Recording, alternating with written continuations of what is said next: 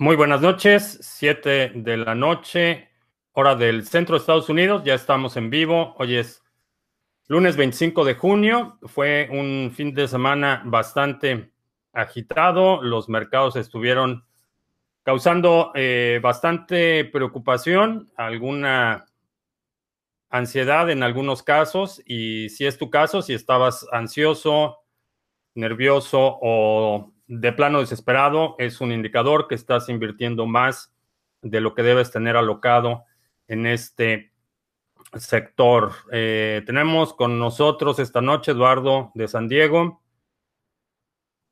eh, Luis Monroy de Bogotá, ah, ah, Ángel Martínez de Coetzalan, Puebla, Edén en Baja California el economista youtuber en República Dominicana, eh, Josías en Bolivia, José González en Valencia, Venezuela, eh, Hegels en Tehuacán, Puebla, eh, Ibib en la Ciudad de México, em, Manuel en Florida, León Guzmán en Tijuana, Matías en Ah, me parece que Córdoba. Sí, Córdoba, Argentina. Cristian Cifuentes en Monterrey. Aibar en Noruega. Y me dice Aibar que su nombre se pronuncia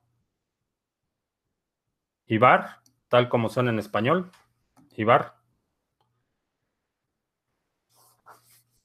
Eh, bueno, ya tenemos participantes de todo el mundo. Eh, Daniel en La Paz, eh, Clever en Ecuador, José Manuel en Morelia, Lucero en Medellín, Castor en Honduras, Charlie Brown en Colombia, Claudio en Chile, Miguel Ángel en Guadalajara, Jalisco, Engelbert en Venezuela, Alfonso en Cali, Colombia, Dani en Perú, Hugo en Venezuela, eh, Bolivia, perdón, eh, Leo en Venezuela, Marco en Colombia, Andrés Martínez de la Sierra Cundinamarca. No tengo idea de dónde sea eso, pero qué bueno que nos acompañas en Surizaday en Tepic, Andrew en Pereira, Colombia, Sergio en España, eh,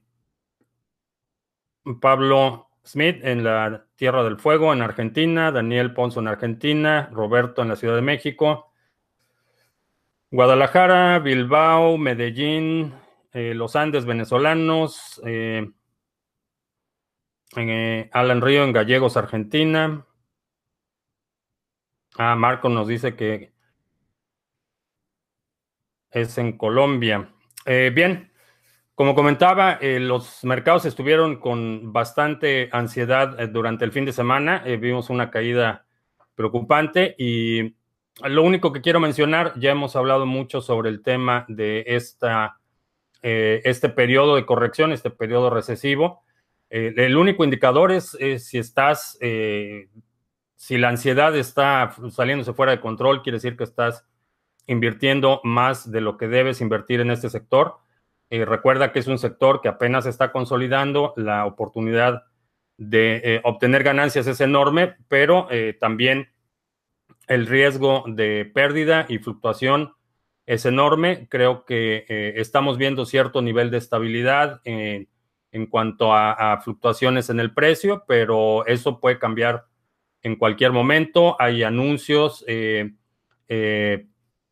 fondos de inversión hoy anunciaron que van a abrir un, escritorio dedicado a, criptomonedas, a empezar a hacer trade y, e invertir en, criptomonedas a nombre de sus clientes. Es un fondo inicial de 300 millones de dólares.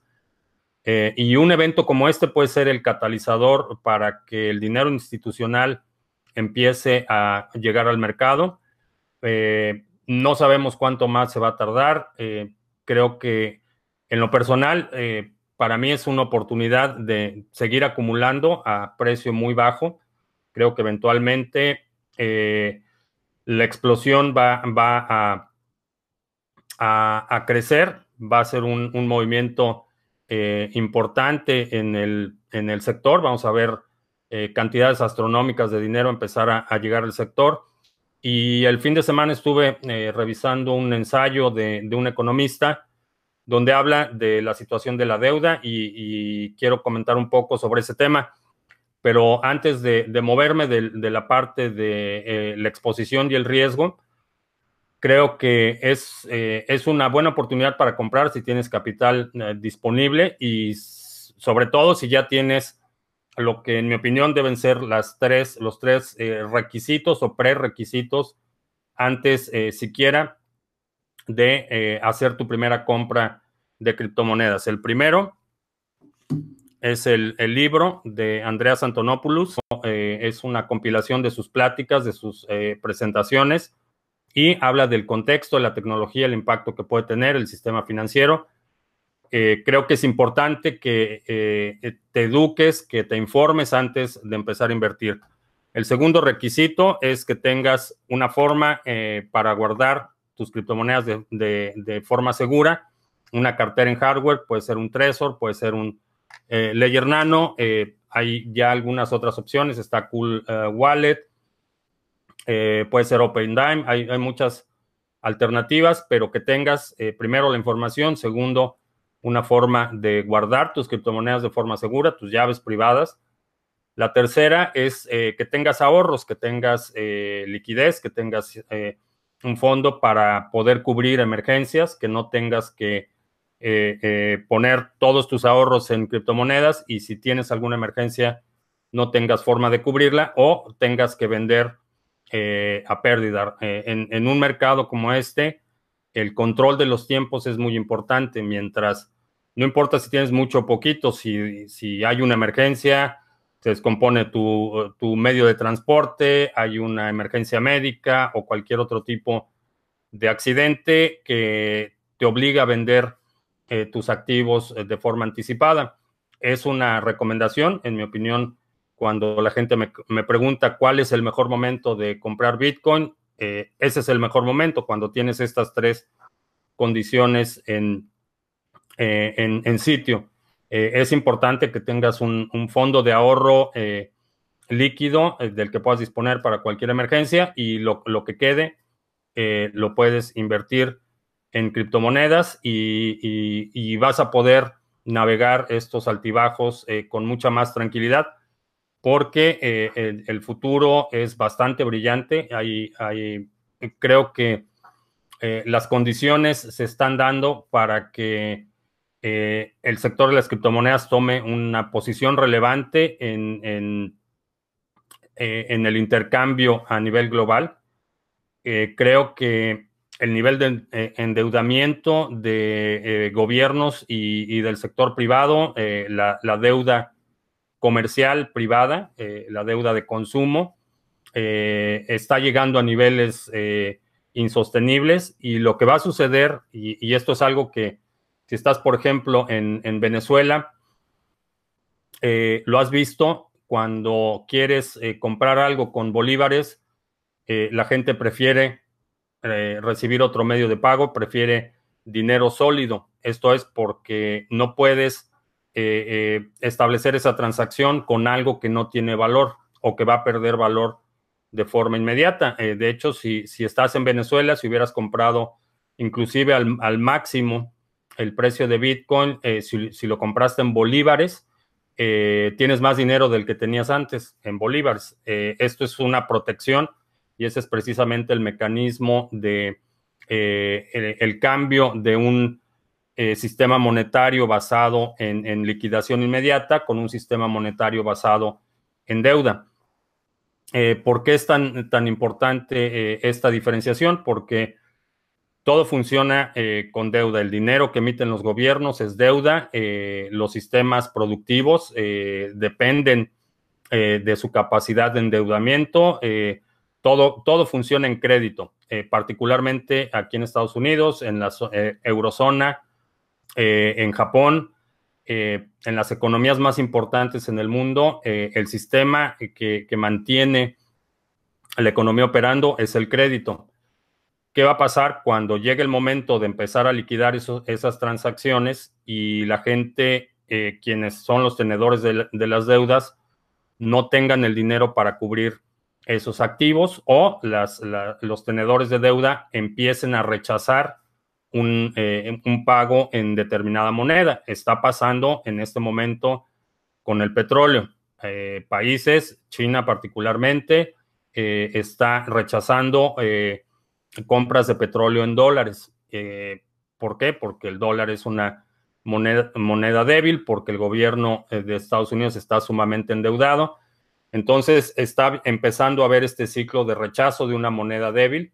Eh, creo que esto se va a extender a otros países. Vamos a ver que gobiernos van a empezar a, demandar el pago de, deudas internacionales en oro vamos a ver que eh, entre bancos, el comercio entre bancos eh, va a ser más con activos físicos, activos sólidos, y esto eh, va a producir un efecto en el que las deudas se van a tener que empezar a pagar con activos, no con, no con otros pasivos. Cuando ese momento llegue, bueno, vamos a ver metales básicos, oro, plata, cobre, se van a disparar los precios, se va a disparar el precio de Bitcoin, se va a disparar el precio de todos los instrumentos que te permitan eh, liquidar una deuda de forma inmediata. Eh, esa es eh, la perspectiva. No sé cuándo vaya a suceder, no sé si va a suceder en dos años, en cinco años, pero creo que la trayectoria que tiene la economía basada en deuda está en un declive acelerado. estuve checando, por ejemplo, precios promedio eh, en bienes raíces, una comparativa en los últimos 10 años, eh, el desplome que hubo entre eh, finales del 2007 y el 2009, la mayoría de los precios en algunas zonas en Estados Unidos se desplomaron entre un 40 y un 50%. Y, si comparas esta gráfica, que es información del censo de Estados Unidos, no es, no es un estudio tendencioso, es información sensual es un agregado de datos. Si revisas la, curva que tiene entre el año 2000 y el 2009 y la curva que hay entre el 2010 y el 2018, es una réplica más acelerada. Eh, esto lo estamos viendo en muchos sectores, estamos viendo una aceleración del ritmo de eh, endeudamiento y cuando llegue el momento de pagar esas deudas, eh, gobiernos van a rechazar pagos en monedas débiles eh, los gobiernos van a estar obligados a, ya sea echar mano de activos propios o de eh, cosas como metales, como petróleo, recursos naturales. Eh, la mayoría de los países latinoamericanos ya tienen esos recursos naturales comprometidos, no tienen la liquidez, no tienen ya el control total de recursos naturales, no tienen reservas en oro. Entonces, en mi opinión, lo que va a suceder es que inevitablemente eh, por lo menos un sector de esa deuda que está flotando va a tener que ser liquidado en algún tipo de criptomoneda. No sé si sea Bitcoin, no sé si sea otra moneda, pero eventualmente eh, vamos a ver este efecto en el que los tenedores de deudas van a empezar a rechazar pagos en, dinero fiat.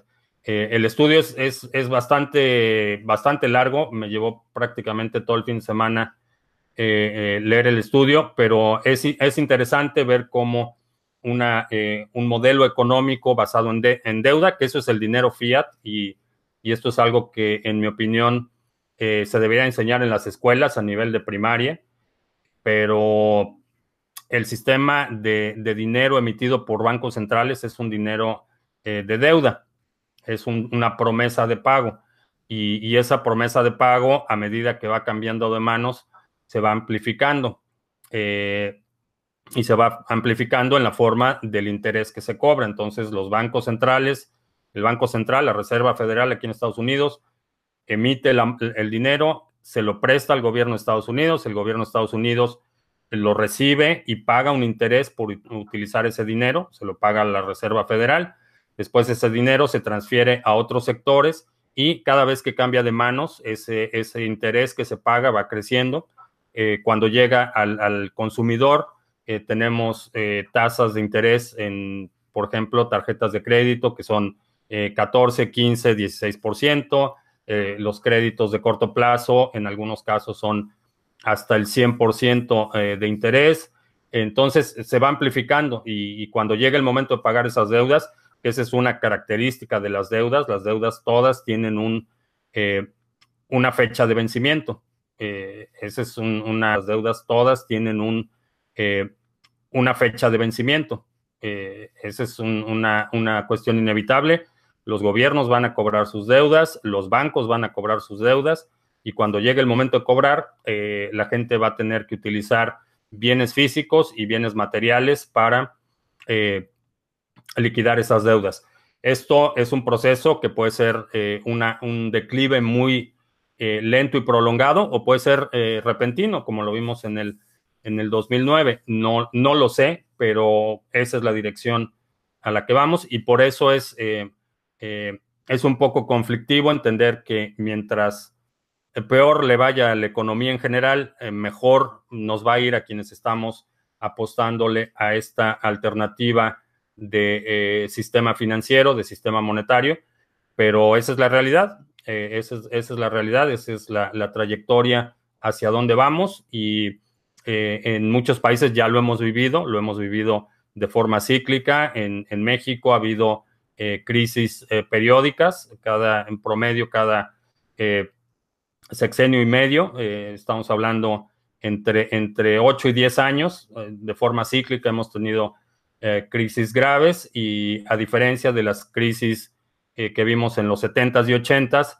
Ahora el gobierno de México, por ejemplo, ya no tiene las paraestatales, ya no tiene los recursos, ya no tiene, eh, ya no hay mucho de qué echar mano a nivel de gobierno y a nivel de, la población. Hemos visto que ha, habido un deterioro eh, consistente del poder de compra. El dinero no alcanza como alcanzaba antes y eso es el resultado de la inflación. estamos viendo en Argentina eh, tasas de interés del 40%, el, eh, la moneda en Irán, el real, eh, perdió en, las últimas 72 horas, perdió el 25% de su valor. Entonces, vemos esta, este, esta acumulación de, factores que, en mi opinión, van a ser el, el catalizador que se necesita para la, expansión y la adopción de las criptomonedas. No sé cuándo vaya a ser esto, pero eh, en mi opinión, a este nivel de precio, mientras más se prolongue la agonía, va a ser mejor, vamos a poder acumular más, pero es, es, eh, ese, es, ese es como veo y ese es de alguna forma como sustento mi optimismo a largo plazo en el sector, a, pesar de las subidas y bajadas, a pesar de la, la campaña mediática orquestada que estamos viendo. Eh, los medios están tratando de eh, eh, distraer, de poner la atención en, cosas que no son relevantes, argumentos falsos, este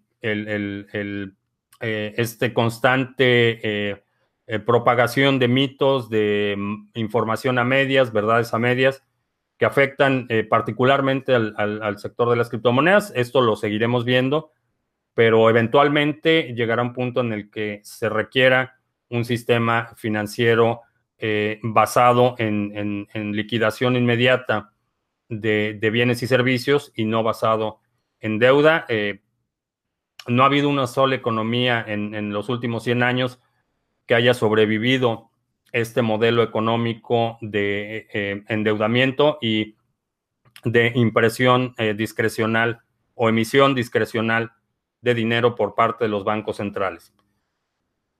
Eh, me dicen que se congeló la imagen.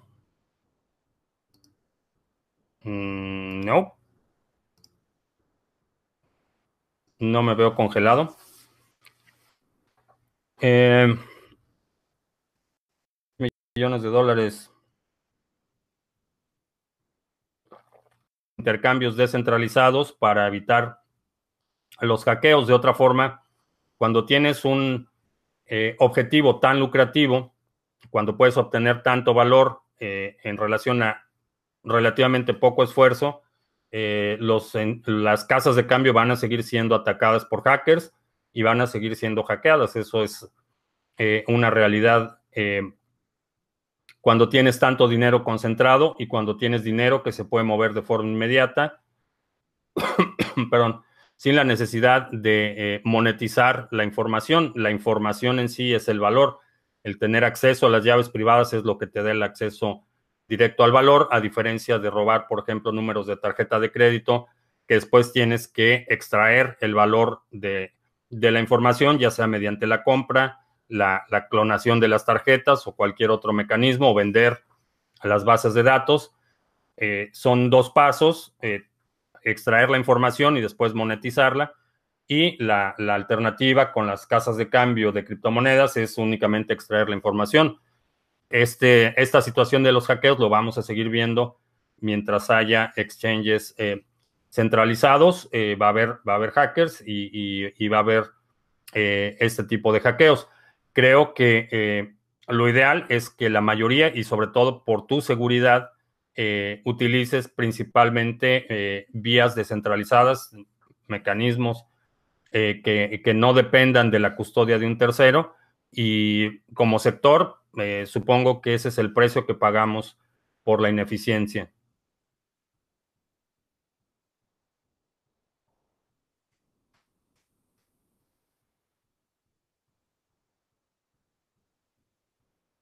Uh, Tom Base dice que entre 1300 y 5000 el Bitcoin. ¿Puede ser?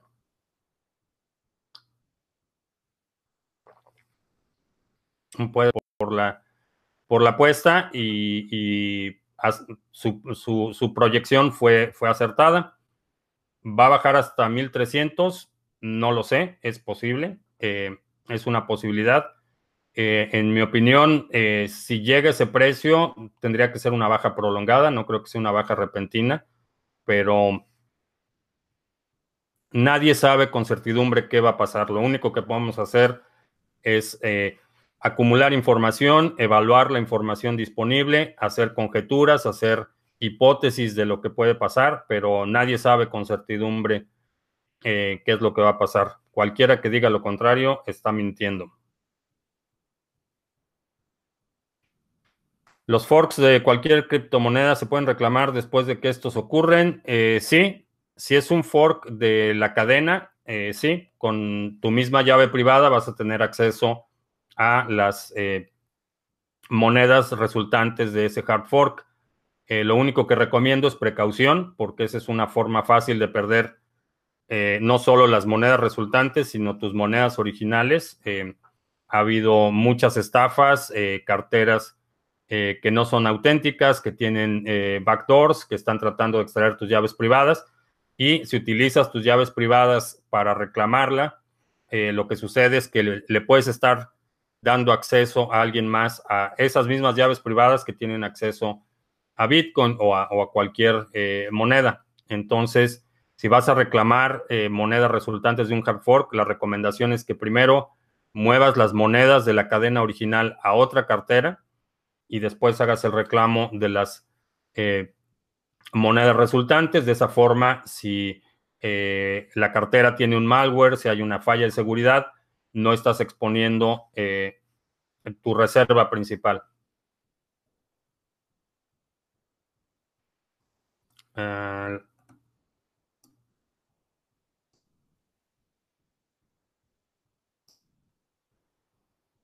hay mucho retraso en la transmisión. Bueno, no hay mucho que pueda hacer al respecto. Sigue siendo un problema con el ancho de banda.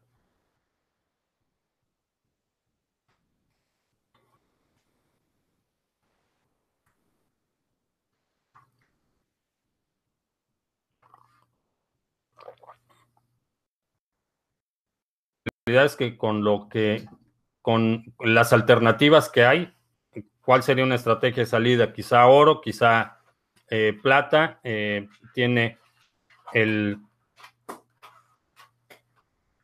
El gato quiere salir. Eh, va a estar probablemente a votación en el próximo año de nuevo. Ahora sea Italia quien vote por separarse de la Unión Europea. No, se ve, no se ve nada bien la, situación con la, la, Unión Europea, el euro está bastante débil. la situación de Deutsche Bank es extremadamente vulnerable. El nivel de la relación de activos y pasivos que tiene está, es, es, una relación astronómica en la cantidad de deuda que tienen, particularmente en el sector de derivados. Entonces, eh, el, principal banco de la economía más fuerte de la eh, eh, eurozona está en serios problemas y, si cae Deutsche Bank, como cayó Lehman Brothers en, en, el 2008, va a ser un desastre la zona europea. Estados Unidos no está, no está mejor. la realidad es que el nivel de endeudamiento público y privado es exorbitante. Entonces, ¿cuál sería la salida? Eh, esa, sería mi pregunta. Eh, quizás si estás en, otro país, si estás, eh, por ejemplo, en México, definitivamente la, caída o, el, deterioro del dólar va a ser más lento que el deterioro, por ejemplo, del peso mexicano, particularmente si gana ya sabes quién, o si pierde ya sabes quién, de todos modos va a ser un desastre. Eh, pero lo, único que va a pasar es que la caída va a ser más, más prolongada, va a ser un poco más leve. Pero, ¿cuáles son las alternativas? Quizá bienes raíces. Eh, eh, no tendría muchas alternativas para que ofrezcan un, mejor, mejores ventajas en términos de seguridad, en términos de custodia, en términos de movilidad la custodia del oro es, es, cara, es eh, complicada, eh, sobre todo si tienes cantidades considerables. Eh, el nivel de seguridad que requieres es mucho mayor. La posibilidad de, una compra forzada o confiscación es mucho mayor. Entonces, en ese sentido, a, largo plazo, la realidad es que no veo muchas, muchas opciones que superen las características de Bitcoin en términos de eh, inmutabilidad en términos de custodia, en términos de descentralización, en términos de eh, el modelo deflacionario. Entonces, en mi opinión, eh, diversificar un poco, quizá, quizá poner algo en, otros sectores, pero realmente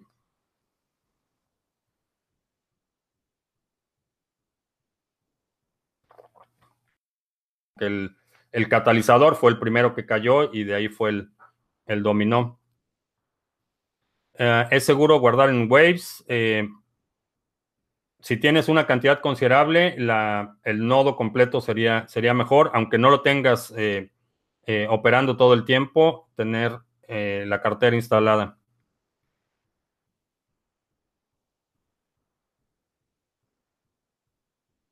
El oro se disfraza de maceta. Ah, pues, suerte con eso. El problema es que el oro puede ser detectado con un detector de metales. Y si hay una confiscación, como eh, particularmente eh, enemigos políticos, están eh, yendo a las casas con detectores de metales y se están llevando todo. Entonces están ah, confiscando oro y, ese es el riesgo que tienes con el modelo de seguridad de, Bitcoin y las criptomonedas, si tienes tus llaves privadas impresas en papel, no va a haber forma de que alguien eh, las pueda descifrar, las puedes dividir, eh, poner las 24 palabras en distintos lugares, en distinto orden. hay muchas formas. ¿De dónde sacan las cotizaciones de las monedas los exchange? es el resultado de la oferta y la demanda.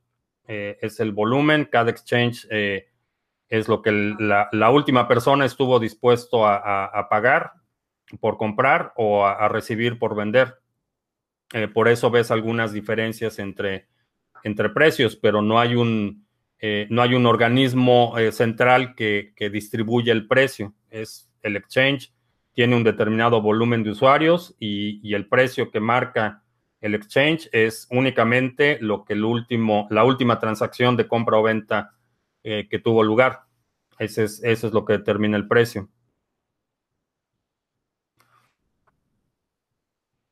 Eh, ¿Dónde eh, comprar tresor fuera de Latinoamérica? Eh, recomiendo Trezor y, y, y, Ledger, comprarlos directamente con el fabricante. Envían a todo el mundo.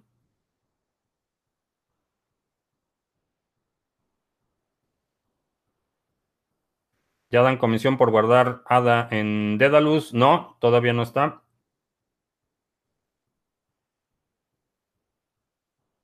Si el BTC llega a su precio de mil dólares, la minería sería insostenible.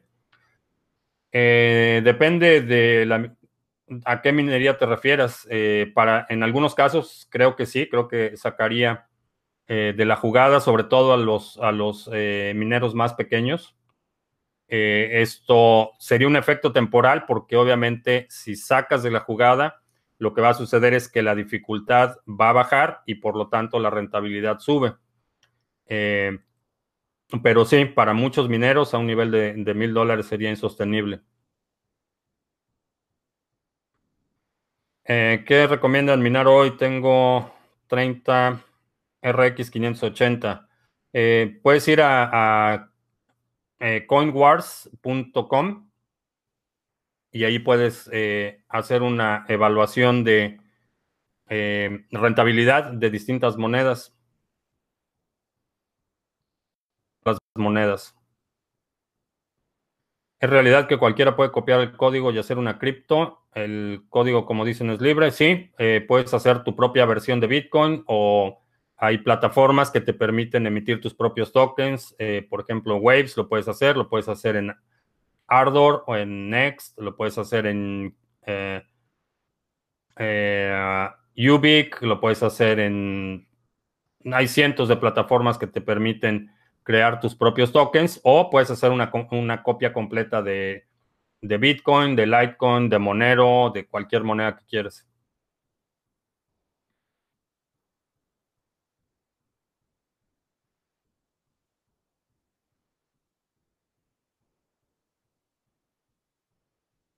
El precio está determinado por la oferta y la demanda. Eh, sí, pero es la oferta y la demanda del exchange, no es, no es, no es global.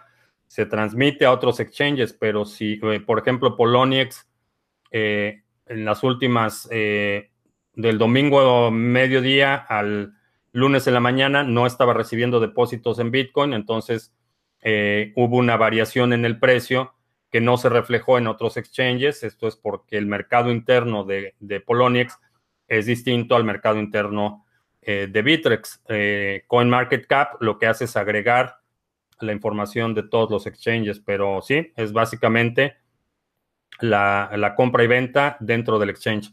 Eh, la rifa de los libros.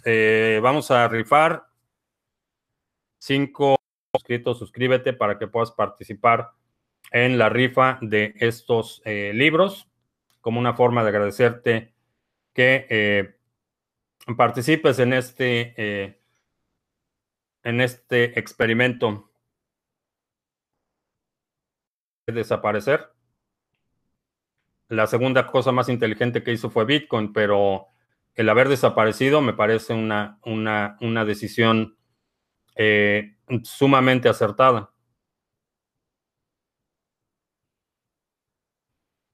Eh, ¿cuál, sería, ¿Cuál sería la diferencia? De fondo entre la burbuja de las .com con Bitcoin, tomando en cuenta que las de .com también fueron una revolución. La diferencia es, eh, primero, que no hay barrera de entrada. Eh, para participar en la burbuja de .com necesitabas tener una cuenta con un broker, eh, obviamente una cuenta en el banco, poder transferir dinero al broker, comprar acciones en el mercado de valores y eso limita la participación de mucha gente. Eh, también cuestiones eh, legislativas, geográficas, eh, no cualquier persona puede comprar acciones en la Bolsa de Valores de Nueva York. Esta es, este es una, una, característica de las burbujas, tienen barreras de entrada.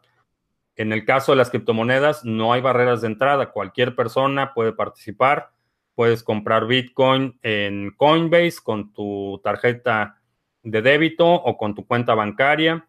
Puedes comprar eh, Bitcoin en, en, México, en, Bitso. Puedes comprar vouchers en, cualquier OXO y, fondear tu cuenta y comprar Bitcoin.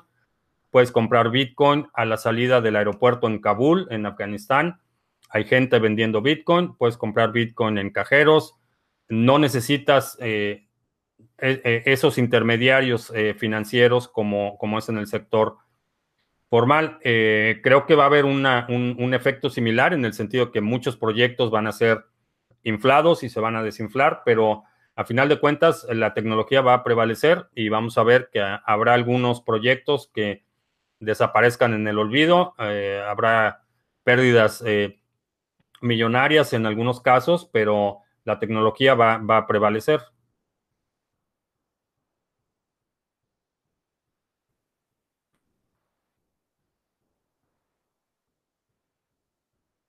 Eh, ¿Qué opinión tengo de Haskell con respecto a Cardano? Eh, me parece que es una, eh, una decisión acertada el utilizar Haskell para desarrollar la plataforma de Cardano. Haskell es un, un lenguaje formalmente verificado que se utiliza para aplicaciones matemáticas. Entonces, eso de entrada te va a ofrecer un, pool de talento, un, nivel de sofisticación en los desarrolladores mucho mayor que eh, un lenguaje eh, más, eh, más simple como JavaScript o como inclusive Solidity. es un lenguaje mucho más complejo, mucho más sofisticado. Eso te va a dar de entrada un pool de talento mucho más sofisticado en términos de aplicaciones, en términos de, de seguridad. es, es más seguro desarrollar en una plataforma de este tipo que eh, en una eh, plataforma como, como Solidity, eh, principalmente por la verificación formal. La verificación formal es un, atributo de los lenguajes de programación que te permite suspender la, ejecución de, un proceso si la librería o si los recursos necesarios no han sido eh, verificados o está solicitando recursos externos o está solicitando recursos eh, que eh, regresan problemas de ejecución. Solidity, JavaScript, en muchos lenguajes que te permiten ejecutar la rutina aunque la rutina regrese errores. En el caso de Haskell es, un lenguaje mucho más estricto en la, en la gramática, en la estructura, y eso incrementa el nivel de seguridad porque no vas a tener eh, eh, eh, llamadas a, librerías que no se están utilizando, no vas a tener variables que no son inicializadas, que ese es un problema muy serio en, Solidity y en la mayoría de, los, de, las plataformas de contratos inteligentes tienes variables que no son inicializadas, quiere decir que no tienen un valor inicial cuando inicias, cuando ejecutas esa, esa rutina. Entonces, lo que sucede es que eh, los hackers pueden insertar valores arbitrarios a esas variables y el programa no va a presentar ningún conflicto porque está utilizando información que es eh, formalmente correcta. Eh, este es un problema de seguridad.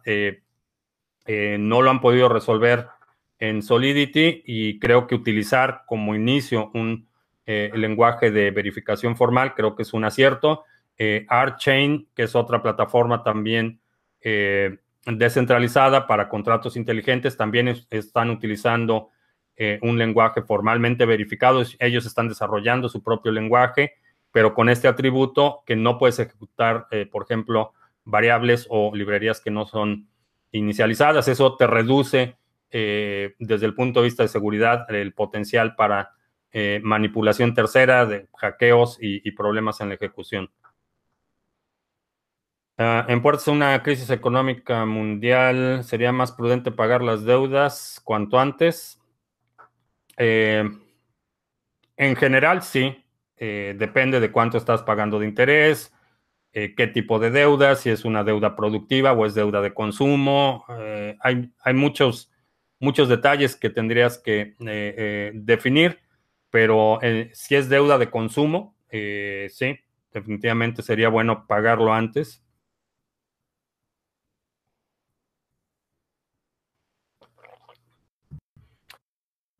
Mucho de qué hablar en el, en el futuro. Eh, si quiero resetear mi ledger, ¿qué debo hacer con todas mis cripto? El ledger quedaría con nuevas palabras. Eh, no, cuando lo reseteas, eh, te preguntas si lo quieres restaurar o si quieres reinicializarlo.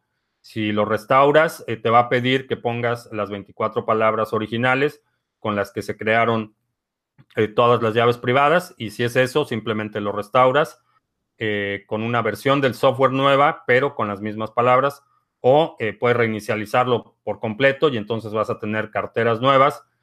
tus saldos anteriores necesitas importarlos a otras carteras. Lo más importante es que tengas las palabras con las que originalmente inicializaste el equipo. Eh, creo que Lightning Network resuelve los problemas de escalabilidad de BTC. Creo que sí, creo que es una, buena alternativa. Creo que efectivamente resuelve eh, muchos los problemas, para, sobre todo para transacciones pequeñas y eh, manteniendo la descentralización de la infraestructura. Creo que es la solución acertada.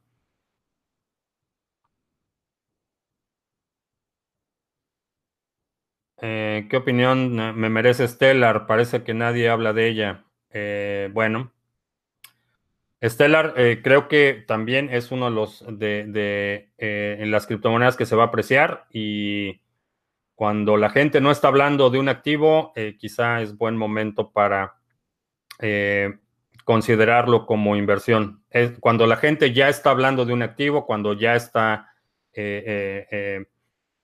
en Twitter, cuando ya estás, eh, se vuelve algo, algo usual, ya es muy tarde.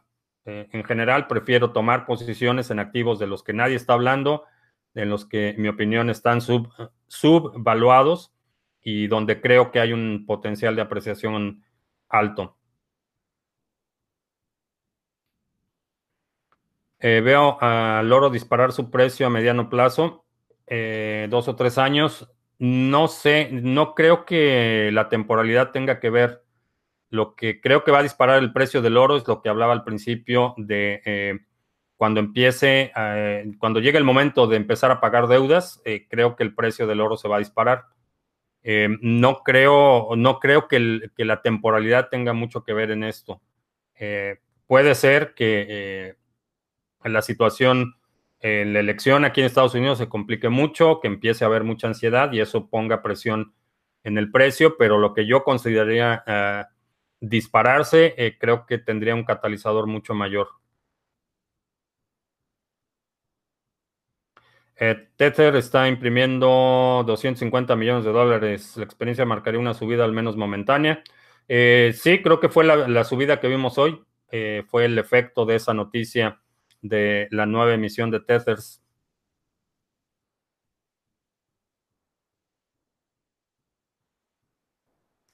¿Es casualidad que varios creadores de antivirus conocidos hablen positivamente del precio de BTC o es algún tipo de estrategia para más adelante machacarlo? Eh, no sé a qué creadores de antivirus te refieras. Eh, el único que sé que habla de forma regular de Bitcoin es McAfee, pero él no es creador de un antivirus, él es el fundador de la compañía, pero él nunca creó nada. ¿Cuánto puede durar una ICO? Eh, si te refieres al periodo de recaudación, eh, depende de cuánto quieras recaudar. Eh, lo que he visto en general duran alrededor de tres semanas, tres a cuatro semanas.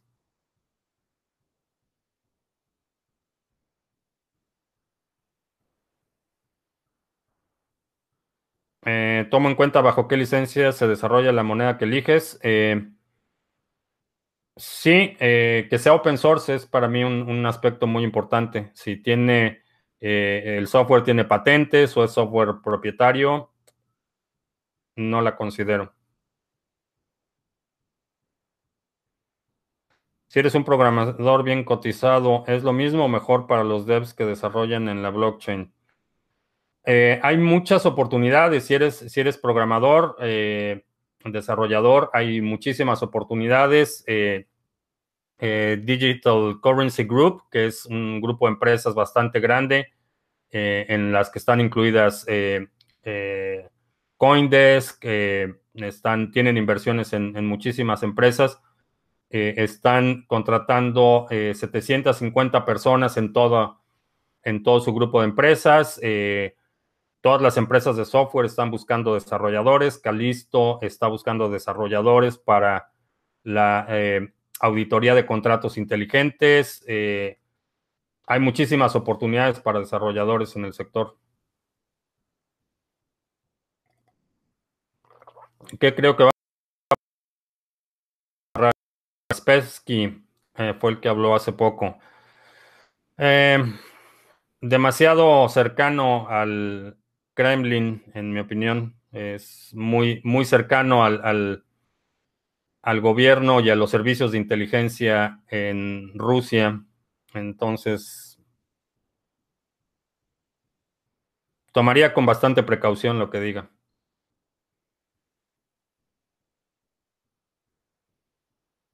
Eh, he dicho que esos tokens no son tan confiables. Eh, ¿Qué tokens? Se puede lanzar eh, un proyecto de criptomonedas viviendo aquí en USA. depende del proyecto. en general, si lo que estás buscando es inversión, va a estar complicado que lo hagas así desde aquí de Estados Unidos. Ya hay mucha, mucha actividad regulatoria. Eh, si lo vas a hacer aquí en Estados Unidos, requerirías un, buen bufete de abogados que te asesoren en, cómo eh, tratar toda la situación regulatoria. Eh, si vas a recaudar dinero, si es un proyecto que vas a fondear de forma privada y después vas a vender, por ejemplo, tokens de acceso al servicio que vais a dar, la condición sería distinta. Eh, si vas a lanzar una moneda que vas a distribuir de forma gratuita, eh, eh, tendrías algunas limitaciones legales, pero mientras no recibas dinero de inversionistas, no, hay tanto, no hay tanto problema.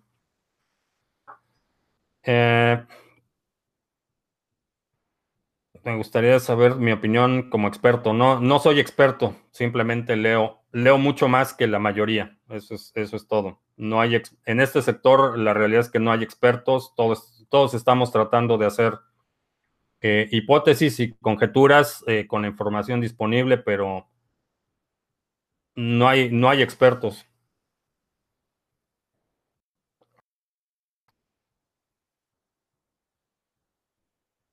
Si dejo de usar por mucho tiempo un exchange, me cierran la cuenta teniendo saldo. Depende de qué exchange. Hay algunos, eh, necesitas leer los términos y condiciones del exchange. Eh, no he sabido de ninguna que de ningún exchange eh, que lo haya hecho, pero es posible.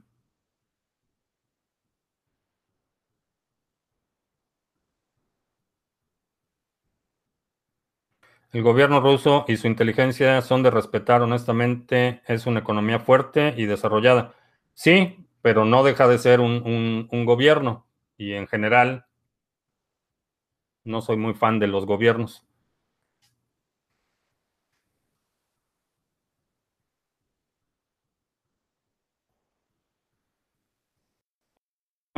Precisamente cuando tienes eh, criptomonedas como eh, colateral de un préstamo, eh, esta, esta, pérdida de valor en términos de fiat te hace a ti como prestamista mucho más, más fácil de, pagar el crédito.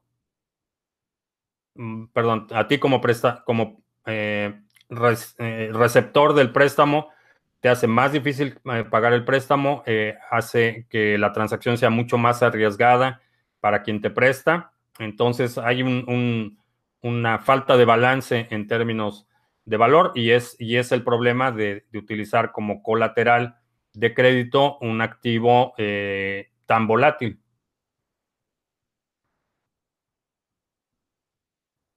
Dentro de unos años los expertos seremos los expertos nosotros. Sí, hay oportunidad. Eh, la realidad es que si quieres hacer una, carrera que, realmente tenga futuro, desarrollarte profesionalmente en un sector que tenga futuro, es este.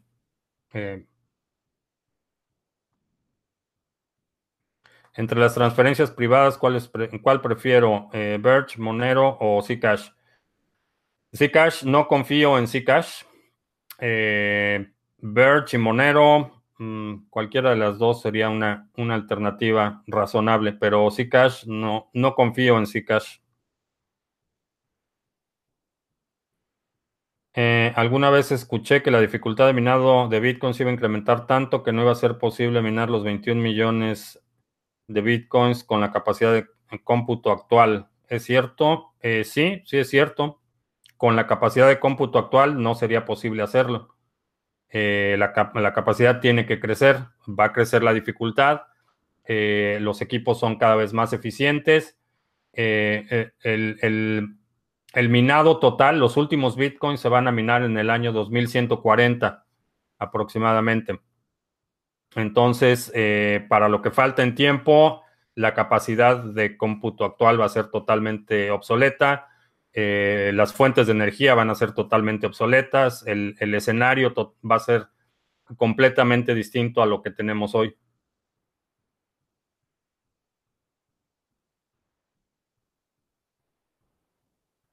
Eh, podría compartir el ensayo que leí el fin de semana. El ensayo está en inglés, pero sí, voy a poner el, link eh, aquí en la descripción. Eh, ¿Por qué no muestro un poco mi cartera de criptos para así saber en qué inviertes y en qué no? Eh, mucho de, lo que hago lo comparto aquí en el canal. Eh, cuando hay algún activo que me llama la atención, respondo preguntas de por qué creo que algo funciona, por qué no creo que funciona. eso es lo que hago aquí en el canal. Puedes checar el portafolio mini, por ejemplo. Es un portafolio con 10 criptomonedas, bueno, 11 criptomonedas eh, que abrimos el año pasado, en agosto. Eh, está también eh, a principios de año, hice un broadcast donde hablaba de esta posibilidad de que hubiera un mercado recesivo a lo largo de este año y cuáles son las monedas que iba a empezar a acumular para este año. Entonces hay mucha información en el, en el canal. Eh, ¿Cuál creo que sea la noticia o suceso que lleve a cabo, que lleve un nuevo máximo histórico este año? Eh, creo que va a ser una combinación de noticias. Eh, no creo que vaya a ser una sola.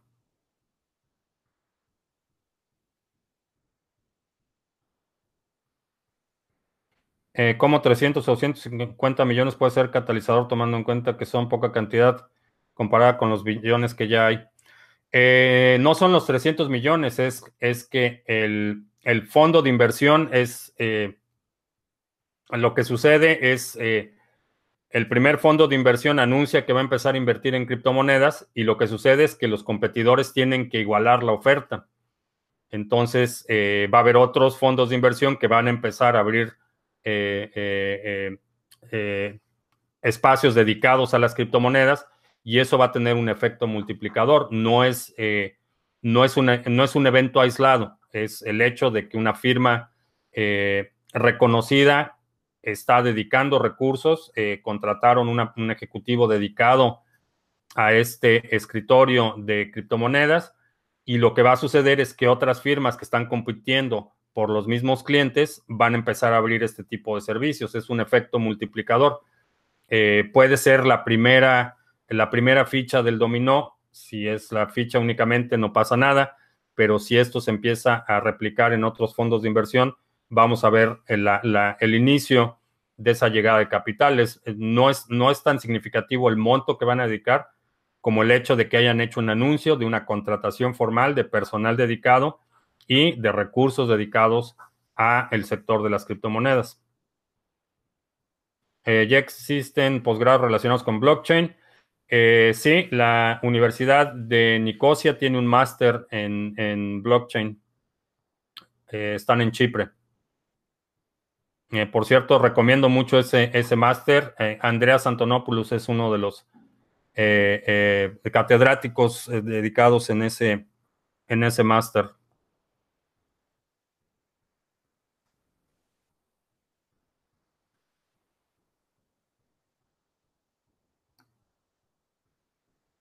Eh, ¿Qué tan lejos estamos de un gobierno que utilice inteligencia artificial en la toma de decisiones?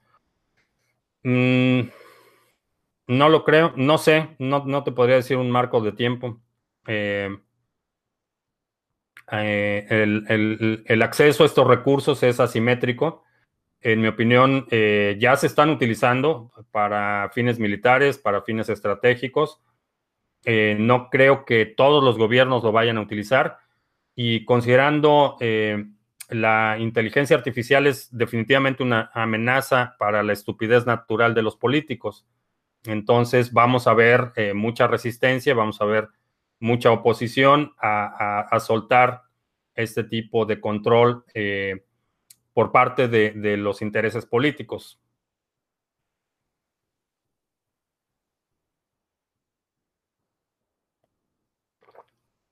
Eh, leí, empecé a leer las auditorías del código que tienen publicado y la realidad es que no me produce ningún interés.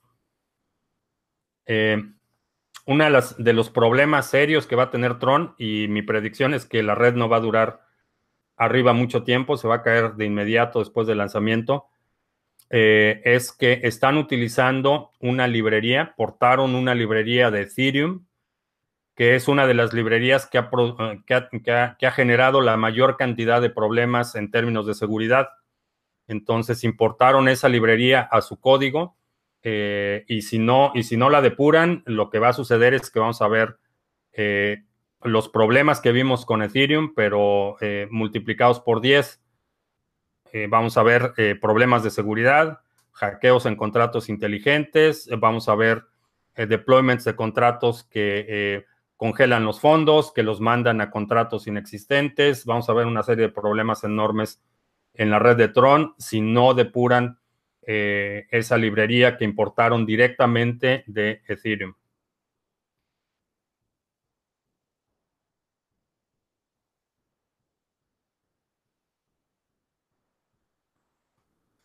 Ok, eh, ¿qué página recomendaría para seguir noticias? Eh, criptomonedastv.com y suscríbete para que no te pierdas estas transmisiones. son 8 de la noche, vamos a hacer algunos anuncios rápidos, a ver si no se me congela la computadora. 30 de junio tenemos el sábado 30 de junio, después el 14 de julio voy a estar dando una conferencia en Bit uh, Block Boom. Voy a estar hablando de la eh, adopción de criptomonedas en América Latina. Es una conferencia muy importante. Va a estar aquí Seifidian Amus, que es el autor de eh, The Bitcoin Standard. Es un libro bastante interesante eh, sobre el, uso de Bitcoin como eh, moneda, moneda de reserva internacional.